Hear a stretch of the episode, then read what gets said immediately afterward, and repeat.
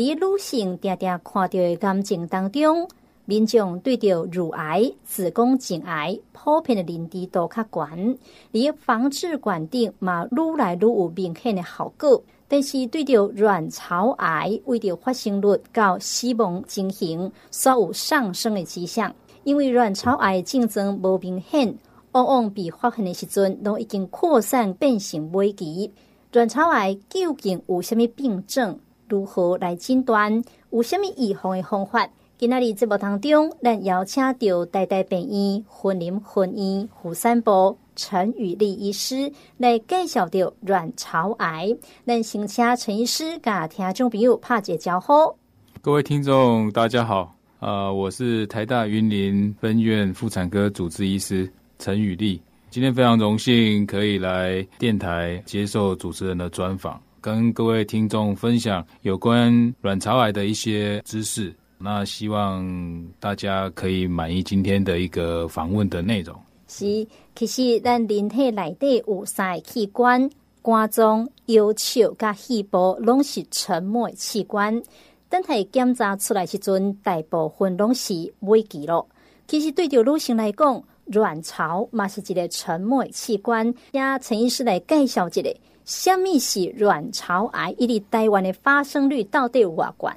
其实卵巢癌它其实是一个总称了。那它通常在妇癌的一个治疗里面，我们大概会有三个癌症会把它归在这一个分类里面。第一个就是卵巢本身的癌症，再来就是它附近的输卵管长出来的癌症，再来就是我们腹膜产生出来的一个肿瘤。那为什么会这样子看呢？就是因为这三个肿瘤它通常。很多时候在发生的过程中，它都会侵犯到我们女性的卵巢这个器官，哦，所以我们在以前的一个讲法，大概就是会把它归类在卵巢长出来的这个癌症。那由于它在胚胎的来源其实是一样的，哦，所以他们的治疗也大概都是相同的一个治疗的一个方式。所以我们会统称它叫做一个卵巢癌。所以其实卵巢癌的概念，我们可以讲说它是一个解剖的概念，好，但是它事实上是包含了这三个我们在啊体内的一个癌症。那在台湾的发生率来说，民国一百零七年的一个报告来说，大概每十万的一个女性人口，大概会有十个到十三个左右的一个女性的一个发生的比例。那一整年下来，大概有超过一千个，来到一千五百例的新增个案。它是我们台湾女性的十大的癌症的其中一名，大概占的比例是第七位左右，大概是这样子的一个状况。是，其实这个癌症连续三十九年已经蝉联国人十大死亡原因的冠军的，亲像头拄仔陈医师讲的，这个卵巢癌其实伊嘛是十大死亡原因吼，尤其是女性的其中一个，所以咱特别来请教到陈医师，卵巢癌拢好发伫个多一个年龄层，什么款的人是得到卵巢癌高风险族群？这卵巢癌跟一般的癌症赶快是分四级吗？我们先讲卵巢癌好发的年龄。卵巢癌好发的年龄大概是在停经左右。那通常大概，如果你要以年纪来界定，大概是四十五岁到五十岁这中间。因为台湾女性停经的年纪大概是五十到五十二岁，所以在这个年纪的妇女要特别小心，不管是不是卵巢癌啦，其实我们的子宫内膜癌也大概是这个年纪。那什么样子的女性朋友会比较容易得到卵巢癌？啊，其实卵巢癌从它的一个发生的一个机制来看，就是你卵巢一直在分裂的过程中，它就比较容易会发生这样的机会。所以我们可以想当然了，如果你从来没有生过的，或者是你比较晚生的，或者是你比较晚停经的这些病人，他都有比较高的比例会得到卵巢癌。然后现在还有另外一群病人，就是你有乳房癌症的病史的病患。那再来就是家族有卵巢癌病史的病患，这两类的病人都会比较高的风险会得到卵巢癌的机会。为什么乳癌的病人会比较容易得到这样子的一个卵巢癌的比例呢？因为乳癌有一群病人，他是跟一个基因的突变有关，那这个基因在我们卵巢癌里面也跟它的癌化机制会有相关。那卵巢癌分几期？那就正如主持人刚刚提到的，就是说。它跟一般的癌症一样，都是分四期。那我们简单的来讲，第一期的病患大概就是局限在一边或两边的卵巢。那第二期呢，就在我们的骨盆腔里面。第三期呢，它就是跑到骨盆腔外，跑到我们的腹腔里面，然后分肿瘤的大小，好，然后去看看它的啊、第三期又有细分一些比较细别的一个级别。那第四期呢，它就可能跑到我们的胸腔。或者是肝脏的实质里面，就是已经钻到肝脏里面，不是在肝脏的一个表皮里面。哦，大概粗略的分类，大概可以以卵巢本身、骨盆腔、腹腔，或者是超过腹腔的部分，然后有一部分的在腹腔里面，它已经钻到我们的肝脏的一个实质部里面的这样子的一个状况，就是分成一二三四期这样子。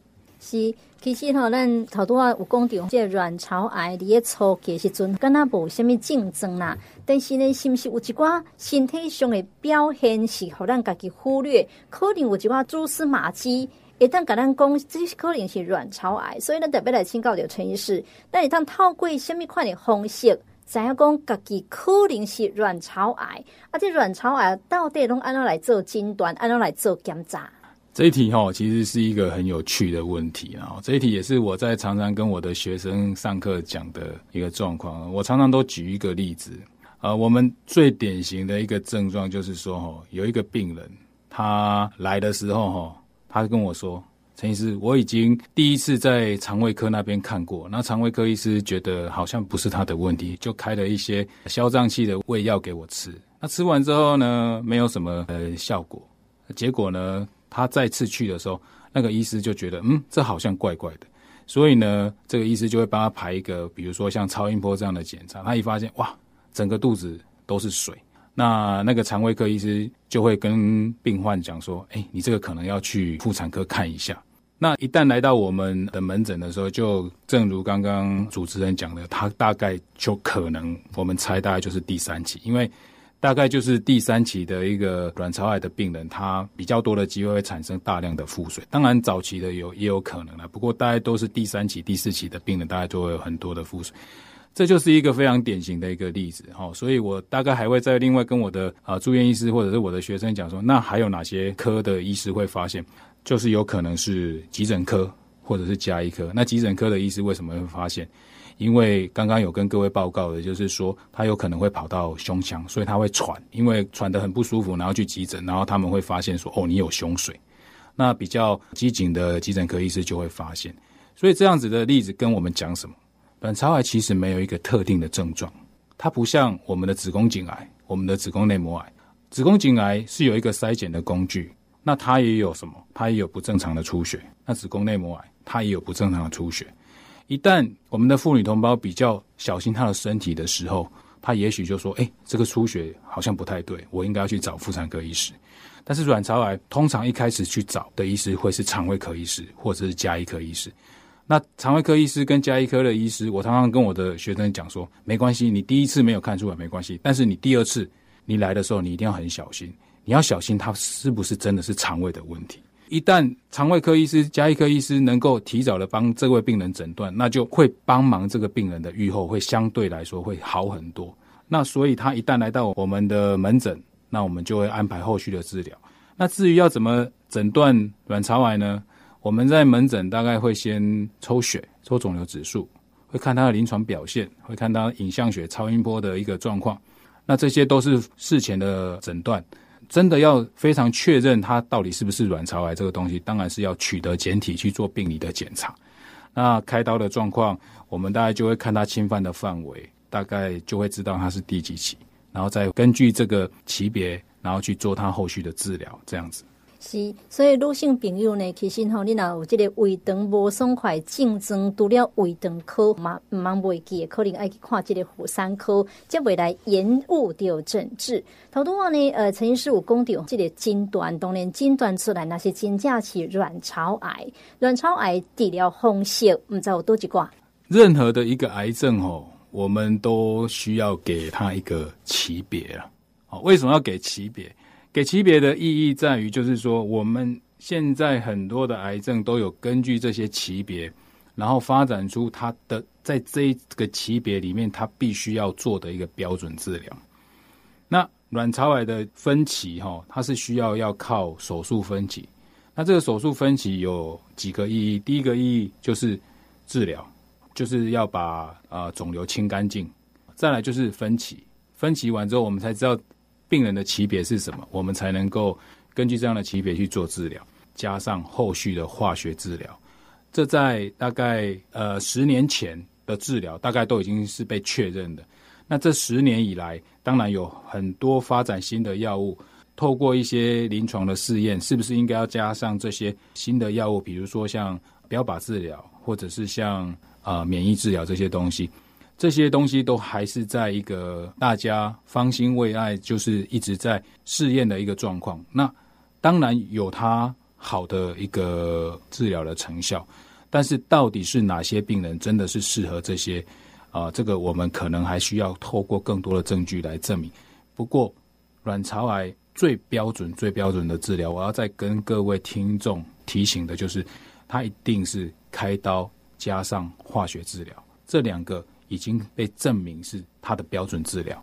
那开刀的方式叫做减肌手术。那减肌手术的意思就是前面两个字“减肌”，减肌的意思就是尽量让肿瘤的一个数目哦，在我们体内降到最低。那这个有什么意义？第一个意义就是。它可以让你的化学治疗的一个效果会变得比较好。那后续的化学治疗，我们会以所谓的太平洋紫杉醇加上铂金这样子的一个配方来实行。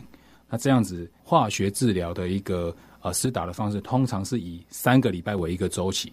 那我们总共大概会治疗六到八次，在这中间我们会透过影像学或者是透过肿瘤指数的一个评估。来看看病人的一个化学治疗的一个一个反应。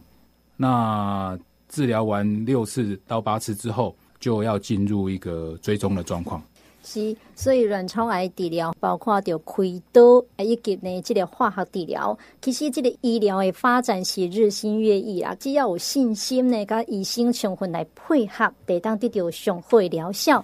好多啊，陈医师甲听众朋友来介绍到卵巢癌治疗主要分做开刀以及化疗。继续咱特别来请教到陈医师，这种化疗药物选择要安怎来选择，也就是讲有需要来做到放射线的治疗不？是的，谢谢主持人的提问哈。在卵巢癌的治疗哈，当然是以开刀为最主要的一个治疗的方式了。我们后续的治疗就是所谓的辅助性治疗。我不敢说放射线它没有角色，但是在目前的一个治疗的一个指引上面哦，我们还是以化学治疗为主，为它的一个辅助性就是治疗的一个方式。化学治疗这个已经发展大概三四十年的一一个历史了。那在卵巢癌里，第一线用药就是最标准的用药，只要这个病人。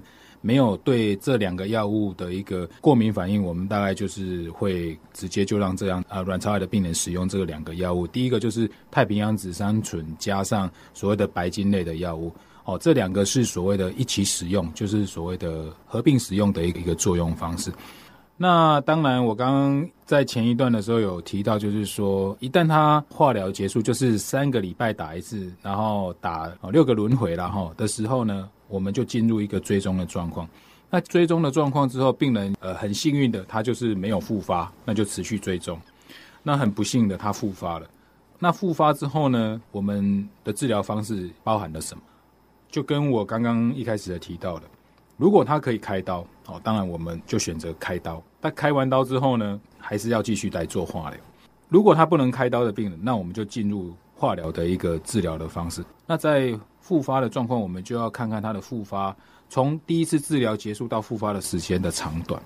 如果时间越长，比如说他超过了一年，或者是至少超过半年以上，那我们化疗的选择就可能会再选择回来打所谓的刚刚第一次打的那个太平洋紫杉醇加上白金。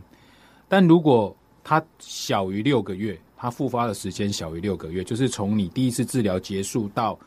哦，所谓的第一次治疗结束，就是最后一次化疗结束到你复发的时间，如果小于半年的话，我们可能要考虑别的药，那就代表第一次打了这个药物，可能对这个卵巢癌的细胞的一个敏感性不好，所以我们可能要选择别的药。那再来选择药就比较多了哈。那我们可以选择单一的治疗药物，比如说像艾康定啊，或者是像、呃、小红梅这一类的药，可以单打，也可以用啊、呃、合并治疗。那放射线呢，目前的角色比较没有那么重要的角色，我们还是以化学药物的治疗为主。在第一段结束之后的休息之间。我们的主持人有大概跟我闲聊了一下，在卵巢癌的治疗里面标靶药物的角色，目前确实是有哦，那就是所谓的抑制血管新生的药物哦，叫做艾斯廷。因为这个药目前健保只给付在复发大概时间是六到十二个月这群病人，那如果你要放在第一线用药的话，可能要请病人自费。那这样的自费的项目，有些时候可能需要病人考虑到自身的一个经济状况。哦，那使用的一个时机、使用的长短啊，这个都是在我们事先的状况之下，我们就是要跟啊病人好好的一个解释。目前他的角色呢，有很多的研究显示是对于病人的存活是有帮助的，但毕竟这个就是一个自费的项目，这个还是要考虑到病人自身的一个经济的状况。是，所以吼，这嘛爱考虑到家己的经济状况，当然癌症的存活率，甲是毋是有早期发现，这是真有关系。头多陈医师有介绍讲，这个化疗啦，但是而这卵巢癌预后好过到底好，也是不好。卵巢癌的预后要看几件事啦，第一件事当然就是要看疾病的级别，然后再来就是看你治疗的一个反应的一个效果。那我们总括来说了哈，卵巢癌病患第一期，如果你有接受一个标准的治疗的时候呢，我们癌症的存活率，我们大概就讲啊五年哦，因为我们呃的一个共识就是五年存活率大概是怎么样。那五年存活率在第一期的话，大概可能会有超过九十 percent。但第二期就会大概比较低，大概会到七十 percent。那第三期当然就更低了哈，啊，大概是是四十五十这样子。那第四期的话，当然就会降低，大概到两成到三成。不过呢，我要跟各位报告的一件事是，这个都是统计哦，这个都是统计。统计是什么？统计的意义意义就是零跟一啦。对于单一的病人来讲，你就是有跟无了。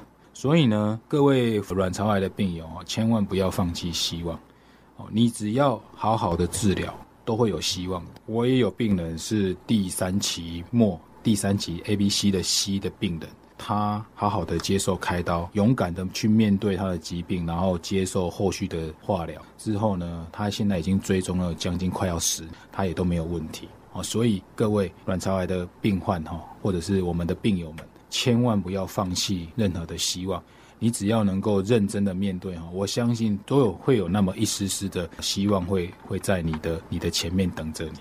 是，听讲这卵巢癌复发率真高，头多陈医师冇讲有可能呢会发生六个月内底会再复发，为什么也复发率这么高的原因是什么？卵巢癌其实它的一个复发的机会哦，通常。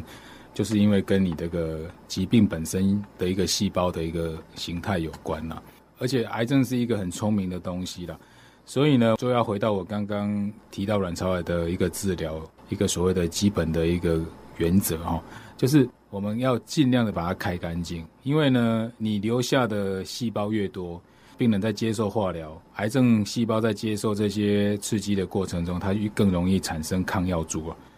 好，那再来就是说，病人没有选择要好好接受治疗这一块。哦，这个有些病人就是他不知道获从哪里获得一些不好的，也不是说不好的资讯呢，他可能是觉得说，他周遭的人跟他讲说，哦，化疗的一个副作用很大，他就不想要接受化疗，那以至于他的疾病在。你的临床医师、你的妇癌医师很很用心的帮你把所有的东西切干净之后，他就不再做任何的后续的治疗，没有办法得以维持他手术的一个一个效果的话，就会比较容易复发。大概都是这些病人啊。其实了解到卵巢癌风险呢，有什么办法？也就是讲会当两早预防这卵巢癌，咱女性朋友会当按怎做？咁会当亲像吼，这子宫颈癌同款。定期去做检查，咱的卵巢敢爱定期做检查？这个东西吼，其实要不要定期做检查，这个就牵涉到一个筛检的问题了。好，卵巢癌适不适合做筛检，其实是有一群病人是可能值得做了。那一群病人就是可能你有家族史，或者是你本身有乳癌病史的这群病人啊。但是你也不能说就是只有筛检一次，你可能要一段时间，比如说你半年到一年要做一次超音波或者是抽血哦。你不能就只有说，哎，我就比如说我得了一个乳癌之后，我半年之后做一个超音波，哎，卵巢没事，那就可能就没事。哦，你大概不能抱持有这样的一个一个想法。那至于其他的一般的民众哈，没有所谓的危险因子的一个民众哈，你说你要不要去做这个筛检的动作？其实可能你得到的成效不会那么的高啦。但是呢，有哪些方式可以去预防？哦，这倒是我们可以讨论的。就是你这个要去预防的一个做法，你就要回来去。看看说它的危险因子是什么？我刚刚跟各位报告了，它的危险因子就是你没有生过的，或者是你晚生的嘛。所以呢，你要做什么？你可能就早一点生嘛。然后再来就是你生完之后呢，你可能给小孩子哺育母乳哦，因为哺育母乳它就会抑制卵巢去排卵，它就会让卵巢处于一个休息的状况。那我刚刚也有跟各位讲。卵巢癌有一些病人，他就是因为你不断的在分裂，然后在分裂的过程中，有些时候基因就发生了一个变化。那你让啊卵巢处于一个休息的状况之下，它就有可能比较不容易有病变的状况。那这样子的话啊，就有人就问说，那使用避孕药可不可以？其实使用避孕药确实也有可能达到让卵巢休息的一个一个状况啊。所以其实使用避孕药也可以或多或少也有这样子的一一个保护的效果。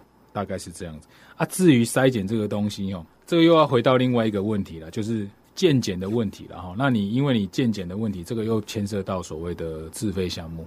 如果当然说，比如说你的经济状况许可，你说我想要每半年或每一年做一次自费的超音波，可不可以？当然可以啊。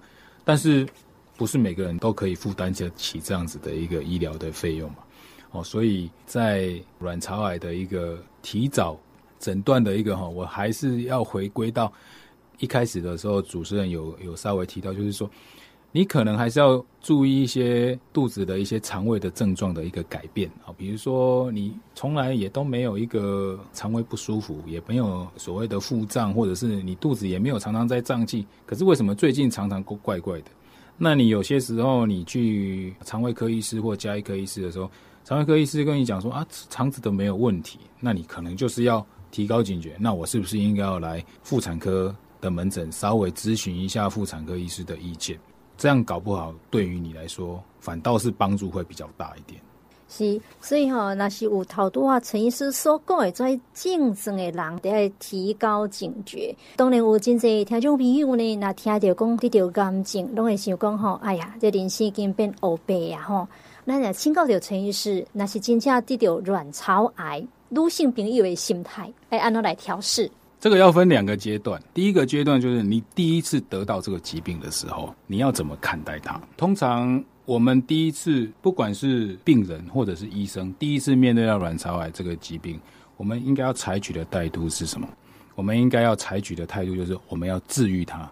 哦，所以医生要很积极的帮病人开刀，病人也要很积极的配合医生做后续的治疗，包括开刀跟化疗。哦，这是第一次遇到。那很不幸的呢，你一旦复发了，你要怎么面对它？其实啊，我要跟各位讲一个观念：现在卵巢癌这个疾病呢，其实现在已经形成一个共识了。我们妇癌的医师都会把它觉得它就是一个慢性疾病。什么叫慢性疾病？各位身边一定有一群病人，他每隔三个月或半年都要回来医院一趟，他要拿什么药？他要拿高血压、糖尿病的药，他要长期间做这些药物的控制。那我们卵巢癌的病人也是一样。他可能每三个礼拜或四个礼拜，他就要回来医院做一次化疗。但是做完化疗之后，他回去之后，他要做什么？他还是一样在享受他的生活，他还是一样在过他的生活，他还是一样可以去工作，可以去旅游，可以去做他想要做的事情。所以呢，我要跟卵巢癌的病友呢提供一个观念，就是其实你应该要把它视为是一个慢性疾病，这样子呢，你可能你的生活会比较快乐。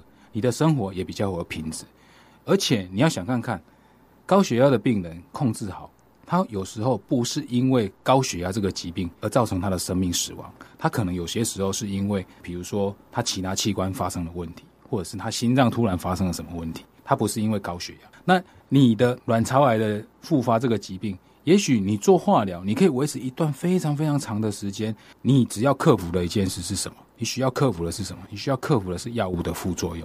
一旦你克服了药物的副作用之后呢，你还是一样可以有很好的生活品质，你还是一样可以去享受你的生活，你还是一样可以跟你的家人一起出去旅游。千万不要因为你的医师跟你讲说你是卵巢癌复发之后，你就你就把你的一个生命啊，或者是你的生活都变成是灰色的。其实没有，你一样可以活得很精彩哦。所以我在这边还是要鼓励，就算你是已经是复发的卵巢癌病人，你还是一样可以非常积极的去面对这样子的疾病。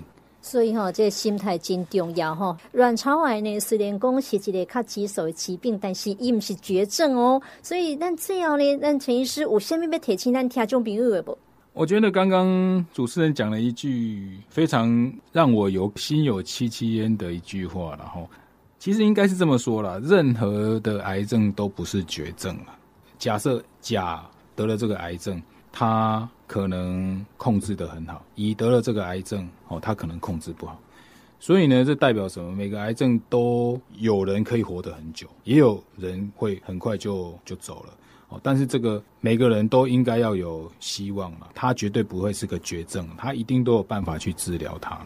那对于这样子的病人呢，其实我觉得应该要在更关爱你自己的身体哦。其实从事妇癌工作哈十几年哈。我不知道其他国家的女性，但是我觉得我们台湾的女性哦，都太为家里的人奉献了，太为别人奉献。那一开始的时候呢，就呃为她自己的儿子女儿，然后再又要为她的孙子，然后为她的先生，很少会去关心自己。其实我们女性朋友应该要更加的关心自己，注意自己的身体变化。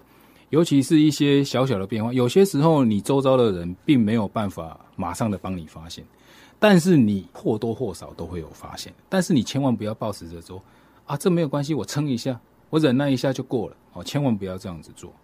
只要有任何的问题，我都跟我的病人讲，只要你有任何的问题，你不知道你就回来，你就回来问我，或者是你回来问我，我没有办法解决，我就帮你转给另外一个医生帮你看。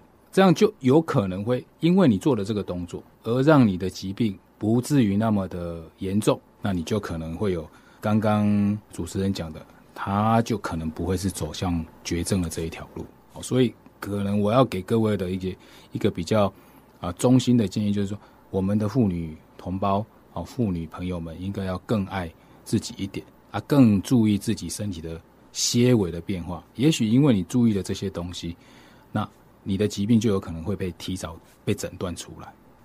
是就，亲像陈医师所讲的呢，有当啊，这女性朋友要多爱自己一点，千万唔好小病啉做大病。